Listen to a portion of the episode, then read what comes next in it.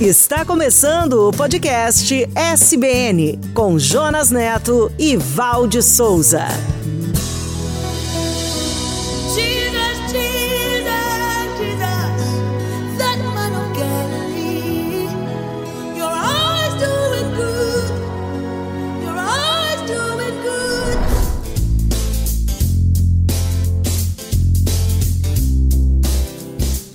Olá, eu sou o Jonas e este é o podcast SBN. Obrigado por sua companhia. Vamos para mais um episódio da série A Igreja de Jesus, a história do maior empreendimento de todos os tempos. Olá, pessoal. Aqui é a Val e venho especialmente convidar você para se emocionar comigo e viajar pelo primeiro século de nossa era, para conhecer a revolução que colocou o mundo de cabeça para baixo, sob o poder do Espírito Santo. Os discípulos desafiaram os primeiros 100 anos da nossa história com lutas, suor e sangue. Eles fizeram de tudo para levar as boas novas para todas as pessoas. Pessoal, eu quero muito que vocês nos conheçam. Visitem nosso site podcast.soboasnovas.com.br, no youtube.com barra Novas e nas plataformas de áudios SoundCloud, Spotify, Apple e Google. E nós queremos conhecer você também. A Igreja de Jesus, até os confins da terra. Eu vou edificar a minha igreja. Ela será uma igreja tão exuberante tão cheia de energia que nem as portas do inferno serão capazes de obstruir o seu avanço. Não tenho prata nem ouro, mas eu vou te dar o que eu tenho.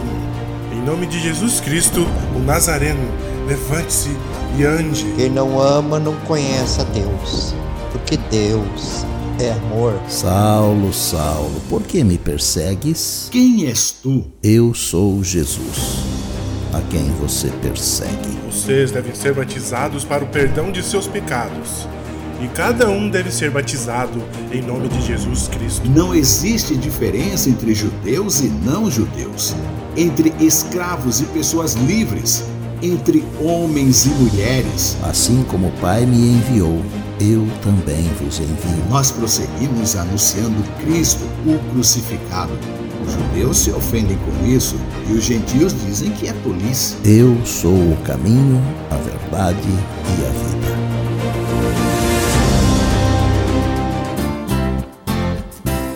A Igreja de Jesus, o maior empreendimento de todos os tempos.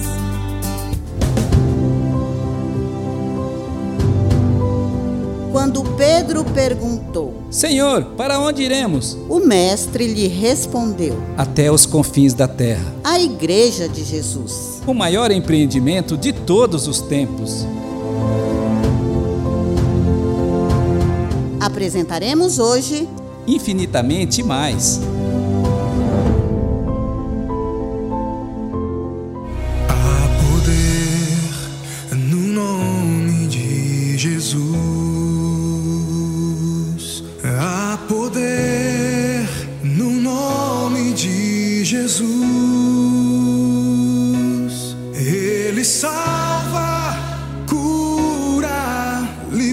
Liberta e purifica. Há poder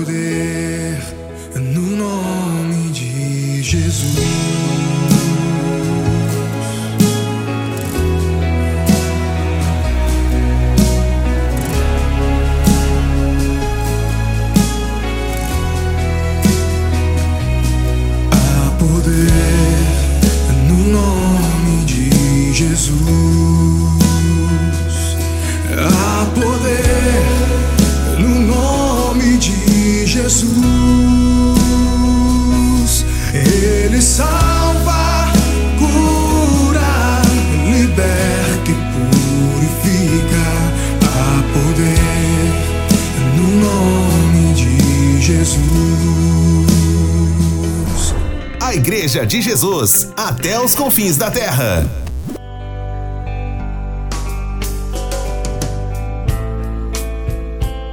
Durante a sua prisão em Roma, por volta do ano 61 depois de Cristo, Paulo escreveu uma carta aos Efésios. Esta carta é considerada uma carta magna da eclesiologia e trata da comunhão dos cristãos com Jesus e com seu próximo, ou seja, como ser a igreja de Cristo. A cidade de Éfeso foi uma cidade muito importante da época, com uma economia muito próspera. Ela já era famosa mesmo antes de se tornar uma província romana. Havia muita religiosidade entre seus habitantes, com destaque para a adoração a deus Artemis, como falamos anteriormente em outros episódios. Ela era conhecida também como Diana pela mitologia romana. O templo erguido em sua homenagem foi considerado uma das sete maravilhas do mundo.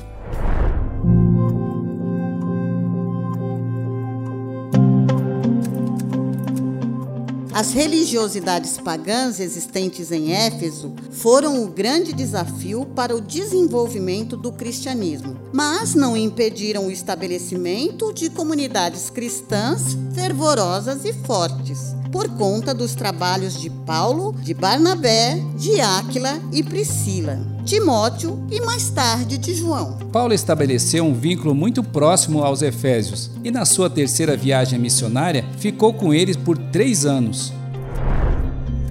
Carta tem uma construção textual bem no estilo do apóstolo e aborda temas muito importantes como o propósito de Deus, Jesus como centro do cristianismo, a igreja viva e atuante, a família de Deus e o comportamento do cristão. Ela possui muita semelhança temática com sua carta aos Colossenses, que teria sido escrito no mesmo período. Possivelmente, esta carta sofreria muita rejeição se não trouxesse a assinatura incontestável do apóstolo Paulo. Eu, como apóstolo de Cristo, escrevo esta carta para vocês, povo santo de Éfeso, seguidores fiéis de Cristo Jesus, para que Deus, nosso Pai, e o Senhor Jesus Cristo lhes deem graça e paz.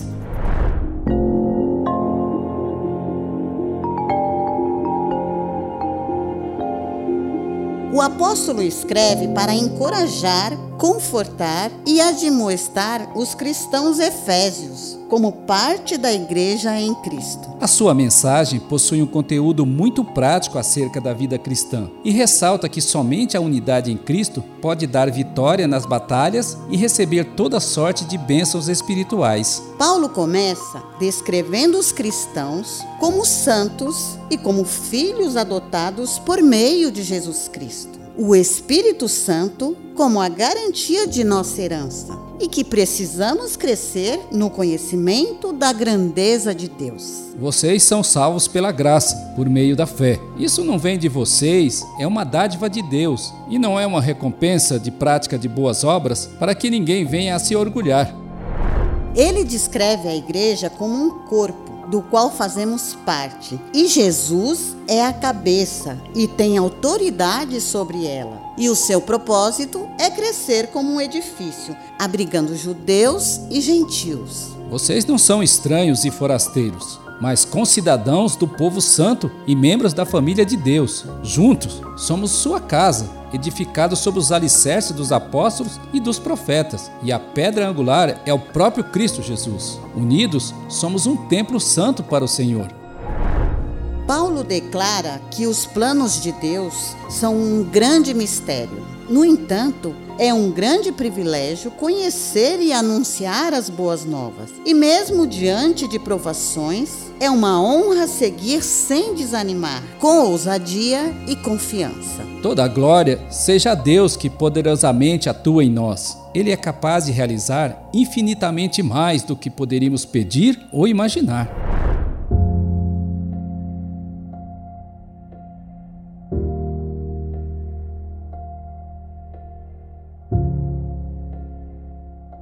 O apóstolo ensina uma série de recomendações práticas para se despojar do velho homem, se revestir do novo homem e ser um imitador de Deus. Ele nos exorta a sermos luz do Senhor diante das trevas, não se embriagando com vinho, mas transbordando no espírito. E aconselha a obediência e o amor nas relações entre maridos e esposas, entre pais e filhos e entre senhores e servos. Seja Sejam sempre humildes e amáveis. Tolerem pacientemente uns aos outros em amor. Livrem-se de toda amargura, raiva, ira, das palavras ásperas e da calúnia e de todo tipo de maldade. Em vez disso, tenham compaixão uns com os outros e perdoem como Deus os perdoou em Cristo. No final da carta, Paulo traz uma receita contra as tentações e estratégias do diabo, contra os poderes malignos que não podemos ver. Através de elementos metafóricos de uma batalha, ele nos posiciona como soldados. Soldados estes que devem usar a armadura de Deus, o cinto da verdade, a couraça da justiça, os calçados, o escudo da fé, o capacete e a espada do Espírito, que é Sua palavra, para se manterem firmes na fé. A oração é essencial nessa luta. Orem o tempo todo com fé, permaneçam atentos e se encorajem mutuamente, para que ninguém venha a cair ou vacilar.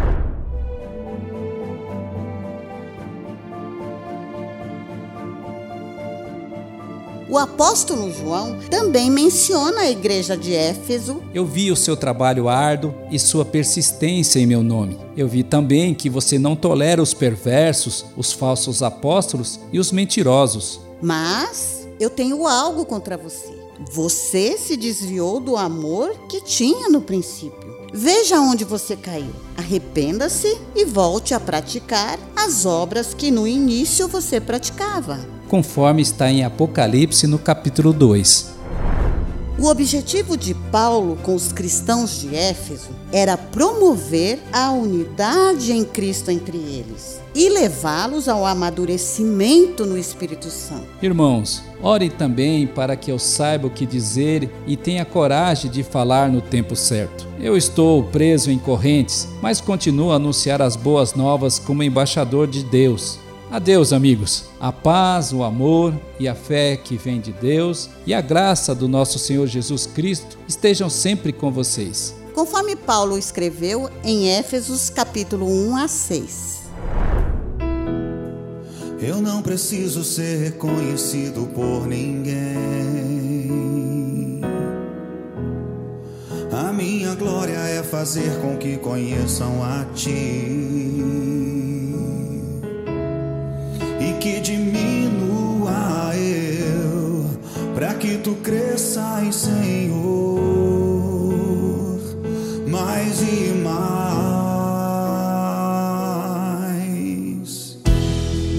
E como serafins que cobrem o rosto ante a ti. Escondo o rosto para que vejam a tua face em mim.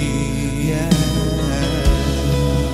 que diminua eu, para que tu cresça, Senhor, cresça, Senhor, mais e mais no Santo dos Santos, a fumaça me esconde, só teus olhos me veem, debaixo de tuas asas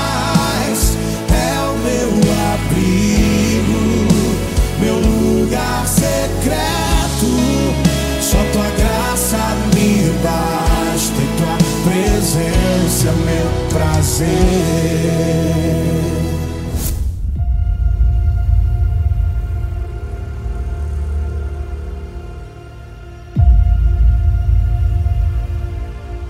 Em meados do ano 62 de nossa era, o apóstolo Paulo estava preso em Cesareia, e após todas as tentativas frustradas dos líderes para levá-lo para ser julgado por eles em Jerusalém, apelou para o governador Festo para ser julgado por César. O governador o considerava inocente, mas queria ficar bem com os judeus. Mas enquanto fazia os preparativos para levar Paulo a César, recebeu a visita do rei Agripa, que solicitou ouvir o caso. Festo preparou uma audiência e chamou Paulo para se defender perante o rei, sua esposa Berenice e algumas pessoas importantes da cidade. Você pode falar em sua defesa. Rei Agripa, me considero feliz hoje pela oportunidade de lhe apresentar minha defesa contra todas as acusações feitas pelos líderes judeus, porque sei que o Senhor conhece bem todos os seus costumes e controvérsias. Por isso peço que me ouça com paciência. Paulo Paulo começou sua defesa falando de sua educação judaica desde a infância e de sua vida como fariseu, a seita mais rígida da religião judaica. Rei Agripa, eu estou sendo julgado por causa da minha esperança no cumprimento da promessa feita por Deus a nossos antepassados, a ressurreição dos mortos. O apóstolo explicou que no passado se opôs ao nome de Jesus, o Nazareno, e com autorização dos principais sacerdotes, perseguiu com violência, prendeu e votou pela condenação à morte dos seguidores de Jesus em Jerusalém e até em cidades estrangeiras. Certo dia eu estava a caminho de Damasco, numa dessas missões autorizadas pelos sacerdotes. Por volta do meio-dia, uma luz intensa vinda do céu brilhou sobre mim e meus companheiros, e todos nós caímos no chão. Paulo contou para o rei como o Senhor Jesus apareceu, falou com ele e o enviou para levar a mensagem das boas novas ao gentio, para pregar sobre o perdão e a salvação a todas as pessoas. Foi assim, rei Agripa, que obedeci à visão celestial e anunciei a mensagem primeiro em Damasco, depois em Jerusalém e em toda a Judéia, para que judeus e gentios se arrependam e se voltem para Deus. Ele relatou como alguns judeus o prenderam no templo por anunciar essa mensagem e tentaram matá-lo. E como Deus o protegeu até aquele momento para testemunhar a todos, do mais simples até os mais importantes, sobre a morte e ressurreição de Jesus. E de repente o governador Festo não se conteve e gritou: Paulo, você está louco. Foi o excesso de estudo que fez você perder o juízo? Com todo respeito, excelentíssimo Festo, eu não estou louco. Tenho plena consciência do que estou dizendo, e o rei Agripa sabe dessas coisas. Expresso-me com ousadia porque o que estou apresentando é verdadeiro. E olhando para o rei Agripa, perguntou: Rei Agripa, o senhor acredita nos profetas? Eu sei que sim. Você acredita que pode me convencer a me tornar cristão em tão pouco tempo? Em pouco ou em muito tempo. Eu oro a Deus para que tanto o Senhor como todos que estão aqui se tornem como eu, exceto por estas correntes. Naquele momento, o rei, o governador, Berenice e todos os outros se levantaram e se retiraram. E enquanto saíam, Festo disse para Agripa: Este homem não tem nada que mereça a morte ou prisão. Ele até poderia ser posto em liberdade se não tivesse apelado a César. Conforme está narrado em Atos no capítulo 26. O apóstolo Paulo estava apresentando sua defesa e também diante de oportunidades para testemunhar das boas novas. Para o governador Festo, parecia loucura, e para o rei Agripa, era muita ousadia. Mas Paulo sabia que Deus escolhe as coisas que o mundo considera loucura para envergonhar os sábios, assim como escolhe as coisas fracas para envergonhar os poderosos. Deus escolhe coisas desprezadas pelo mundo, tidas como insignificantes, e as usa para reduzir a nada aquilo que o mundo considera importante. Para que ninguém jamais se orgulhe na presença de Deus. Conforme relato de Paulo na primeira carta aos Coríntios, no capítulo 1.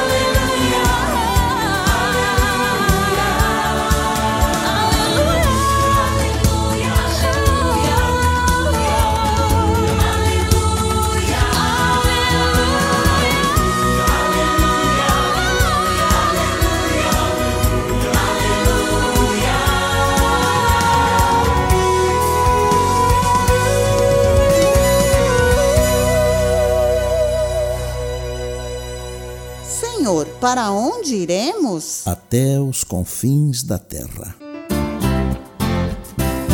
A Igreja de Jesus, o maior empreendimento de todos os tempos.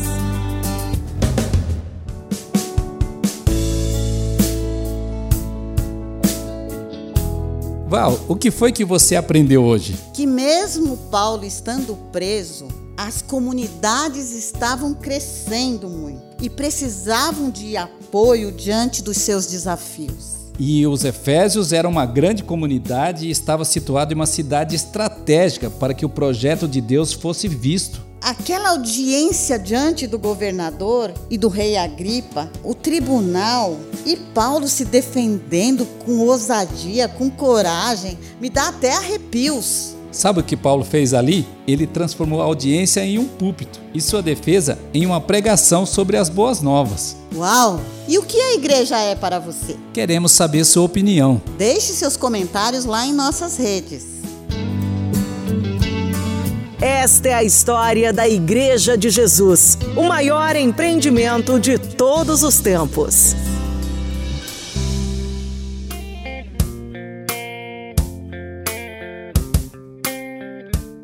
Próximo episódio, veremos os maravilhosos aconselhamentos de Paulo às comunidades cristãs de Corinto. E veremos também Paulo em sua difícil viagem a Roma, enfrentando tempestade e naufrágio. No próximo episódio, venha ver A Igreja de Jesus, Até os Confins da Terra. até os confins da terra.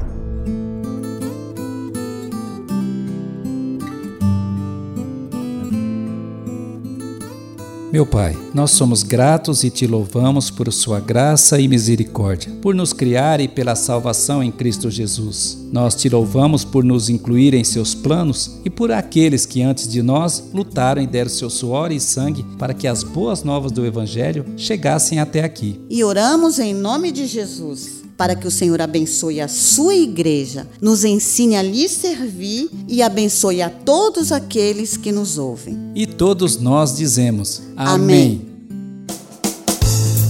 Senhor, para onde iremos? Só o Senhor tem as palavras que dão vida eterna.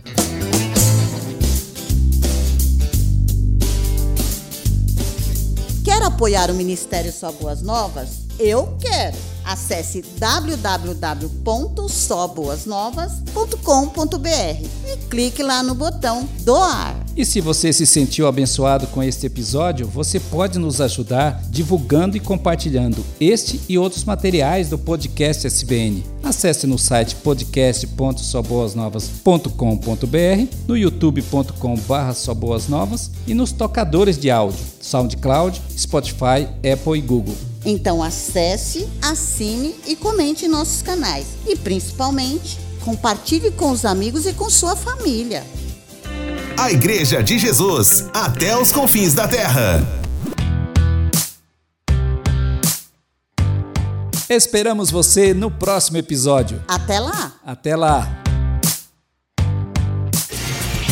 Você ouviu o podcast SBN com Jonas Neto e Valde Souza.